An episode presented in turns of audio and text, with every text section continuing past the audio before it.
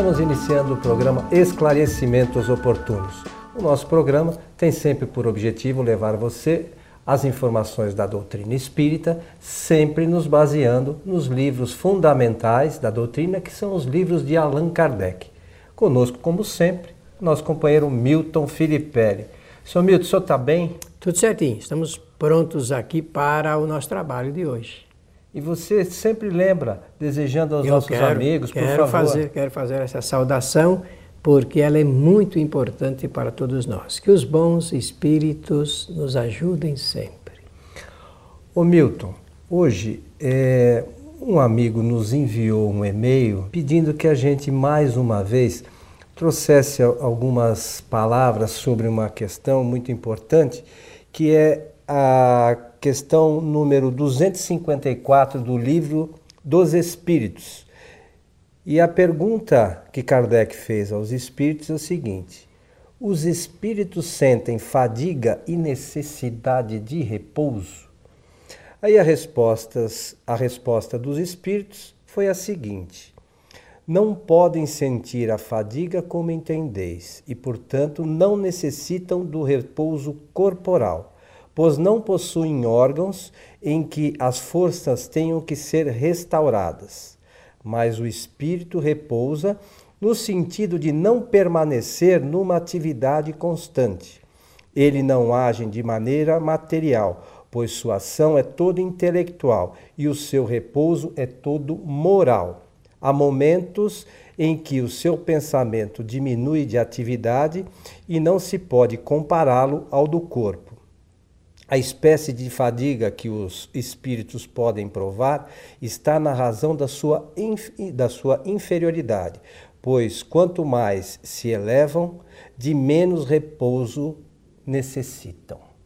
Então, está aqui é, essa questão, é lembrando 254 do livro dos espíritos. Muito interessante. Logo a seguir, Allan Kardec vai desenvolver então a, chamada teoria sobre o, é um verdadeiro ensaio de elucidações sobre os sofrimentos e sensações dos espíritos.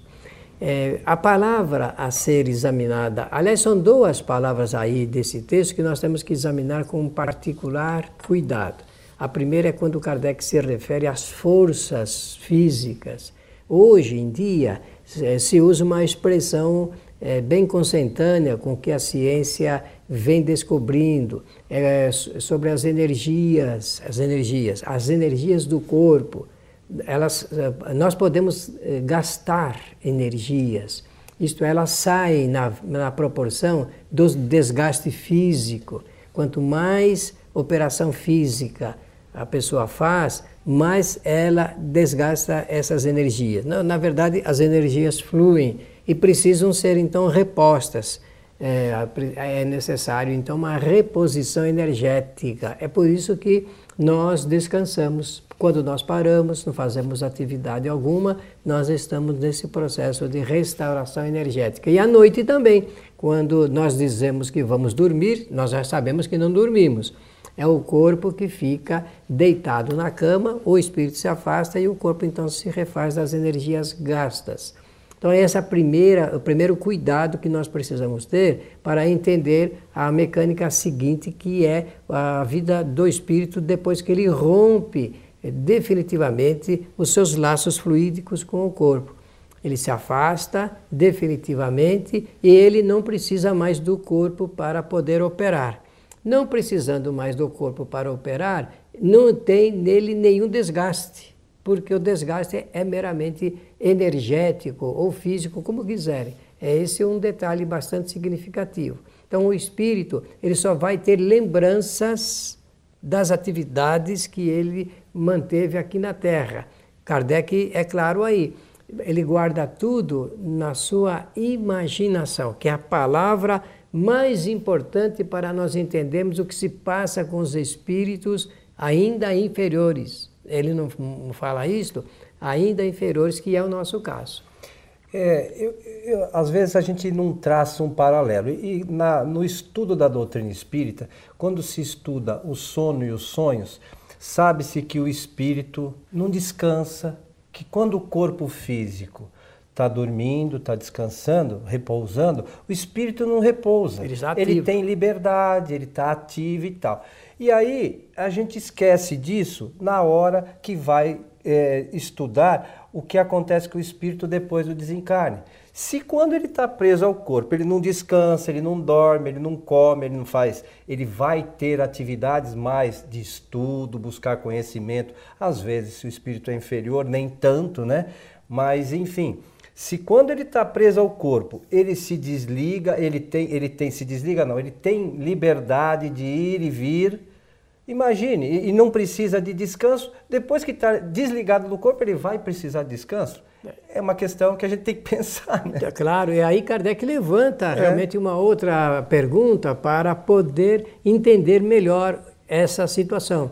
Ele diz assim: e por que, que alguns espíritos dizem estar cansados, sofrendo de dor, inclusive, e estar com fome, com frio, ele vai ter que enfrentar, digamos, esse esclarecimento a partir dessa ideia que é realmente doutrinária da imaginação. Ah, porque eles ainda imaginam por vezes que estão encarnados ou que ainda sentem e precisam de comida para poder restaurar as suas energias. Esse é um trabalho apenas de imaginação do espírito. E à medida que, que o espírito vai entendendo, desencarnado, a sua nova condição, aí, como diz aqui, ele vai tomando um outro rumo. Né? As, os problemas morais que ele enfrenta em decorrência do, do que aconteceu na sua encarnação, eles vão, vão se dissipando, ele vai entendendo a sua nova condição, né, Milton?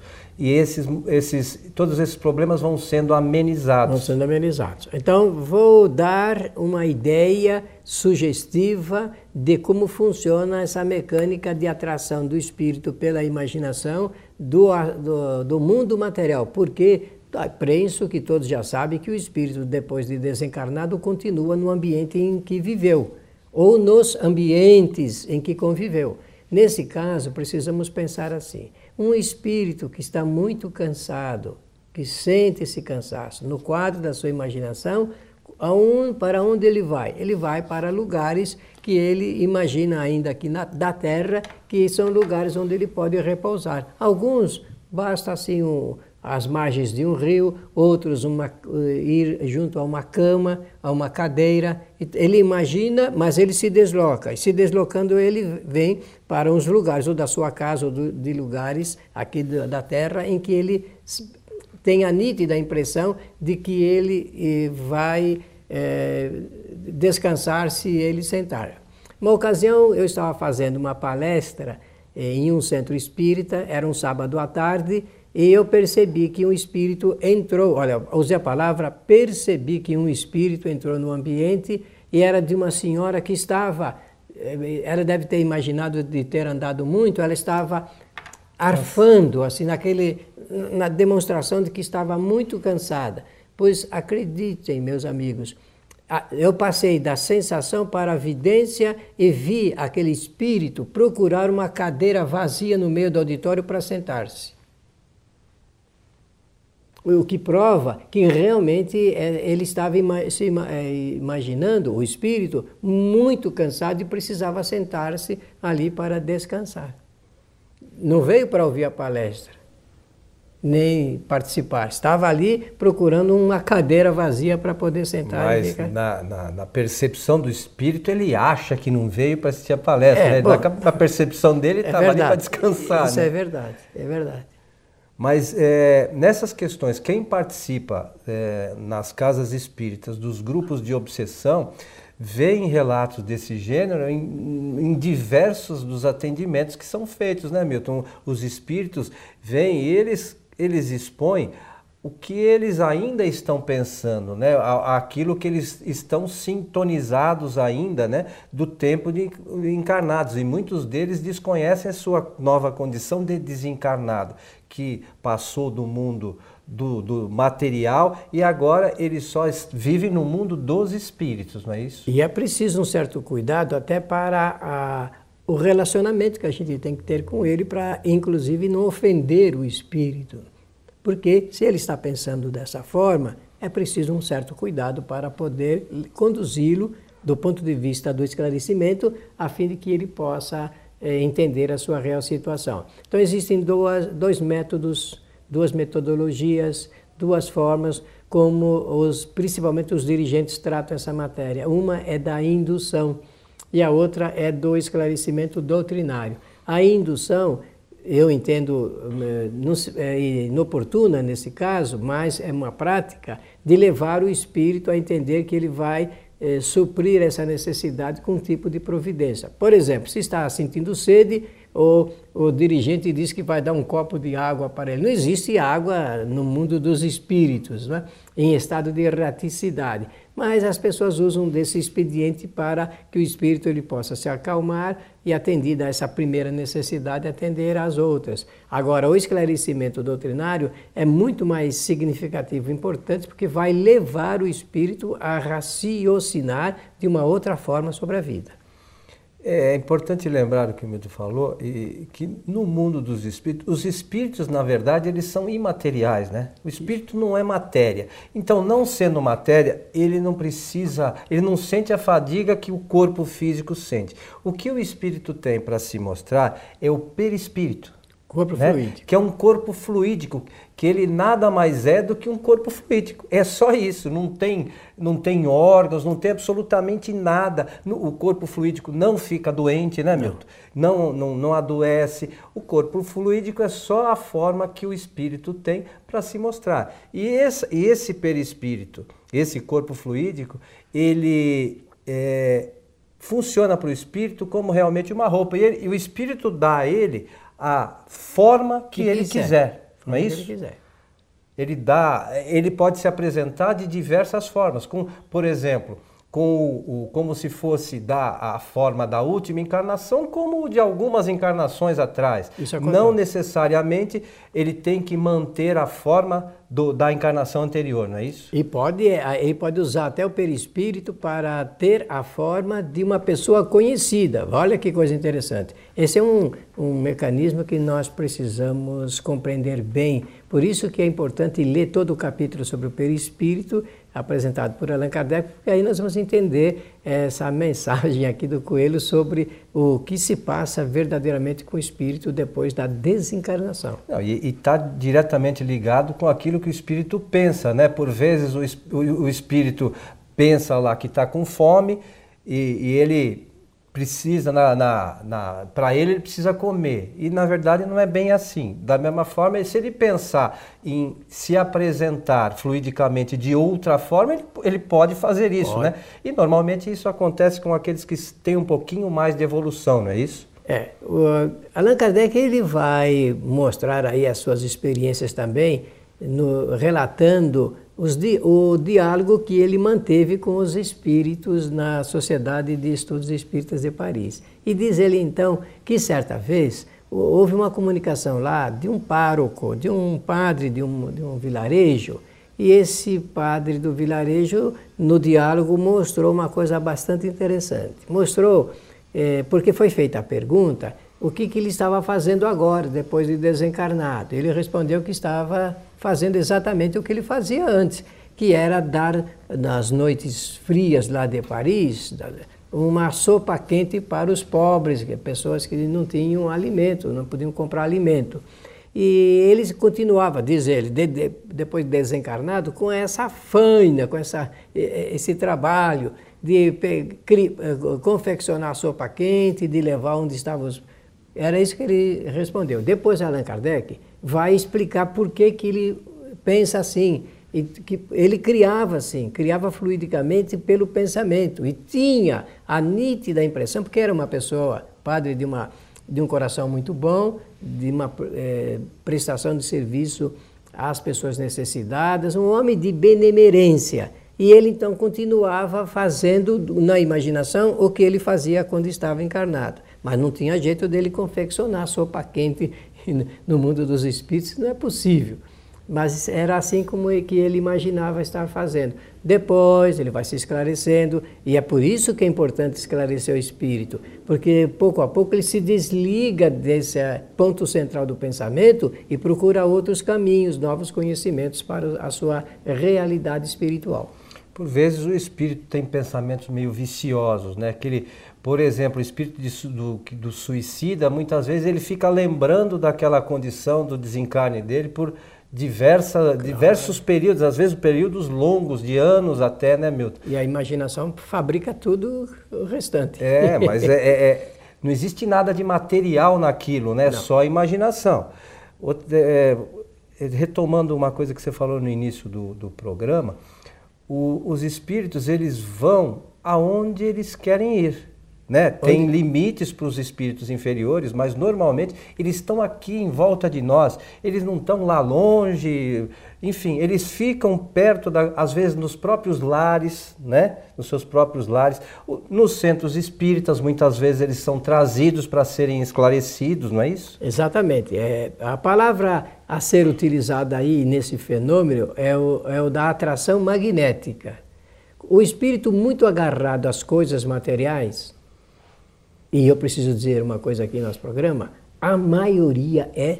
É, a maioria de nós é. A né? maioria das pessoas, dos espíritos que pertencem à humanidade da Terra, estão atraídas para as coisas do mundo material. Desencarnado, magneticamente ele é atraído para onde estava o seu grau de interesse maior e fica ali imantado, vivendo e convivendo com as pessoas encarnadas e indo nos lugares eh, que ele tinha uma necessidade diária, eh, constante de ir. É. Uma outra questão que nós já falamos, mas que eu acho que vale a pena que as pessoas busquem um conhecimento um pouco mais aprofundado, é essa questão do perispírito, né? Porque existe é, algumas coisas que são ditas no meio espírita que não estão alinhadas com o pensamento de Kardec. E nós, com essa preocupação, lançamos o livro A Atualidade de Kardec, O Perispírito, justamente com o objetivo de esclarecer essa questão do, do perispírito, o que realmente é o perispírito, o, qual é a função do perispírito, as suas propriedades, né, Milton? Então, esse livro, inclusive, é da nossa editora, a, da nossa da Fraternidade Francisco de Assis, que é a editora Letras e Textos do nosso amigo que desencarnou faz pouco mais de um ano, Rubens Policastro Meira, né? Isso. Trabalhou muito junto com, com o Milton aí em palestra, não foi isso? Aliás, muita coisa que dissemos hoje no nosso programa é, consta desse, desse, desse trabalho do Rubens, Rubens Policastro Meira, um pesquisador, um espírita, é, ótimo expositor da doutrina espírita, e que em 1976 então publicou pela primeira vez esta obra, O Perispírito, Atualidade de Allan Kardec, exatamente para mostrar o resultado dos seus estudos e a, leitura que ele faz confrontando obras não eh, mesmo espíritas e não espíritas sobre eh, confrontando com as obras de Allan Kardec. Ele demonstra a origem, a natureza, as propriedades e funções do perispírito. Olha, vocês veem o que o Milton falou agora. Essa obra foi lançada em sua primeira edição em 1976 76. e o meio espírita não a conhece. É, o Rubens ainda é muito desconhecido dos espíritas, embora tenha viajado muito, feito excelentes trabalhos, porque foi um grande parapsicólogo espírita também, fez pesquisas internacionais e ele tem uma grande contribuição para oferecer para o movimento de cultura espírita. Esse é um livro que seria importante para os dirigentes espíritas, para médios terem conhecimento, para saber ah, o que é realmente o perispírito, né, Milton? E como você falou, a, a, origem, o que pode ser feito, as propriedades do perispírito, que são bastante interessantes e, e, e podem auxiliar, sobretudo, nos trabalhos da casa espírita, né?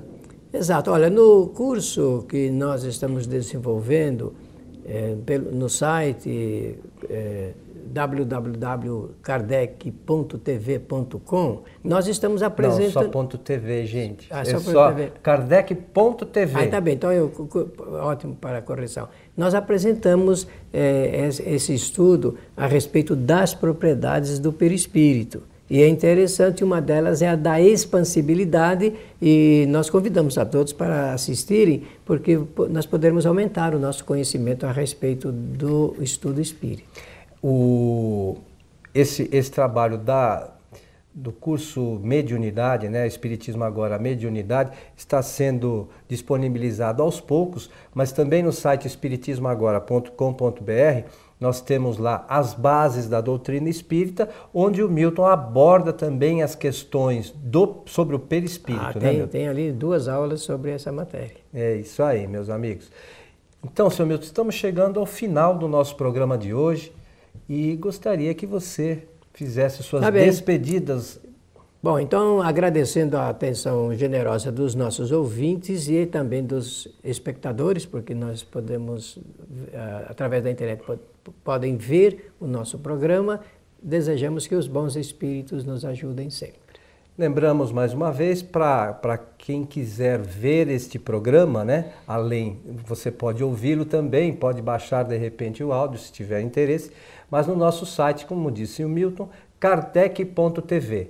Além desse programa Esclarecimentos Oportunos, você vai poder assistir os programas é, Espiritismo Agora, a série Mediunidade, o programa Transição, as palestras realizadas na nossa casa, a Fraternidade Francisco de Assis, baixar livros, enfim, tem uma infinidade de materiais que estão disponíveis para você poder conhecer um pouquinho mais a doutrina espírita. E lembrando que as nossas palestras na Fraternidade Francisco de Assis se realizam às sextas-feiras e elas podem ser também, podem ser não, elas são transmitidas pelo nosso site tvfraternidade.com.br todas as sextas-feiras a partir das 19h30. Agradecemos a sua paciência conosco, né? E esperamos poder contribuir de alguma forma com o seu conhecimento espírita. E esperamos você em nosso próximo programa. Até lá!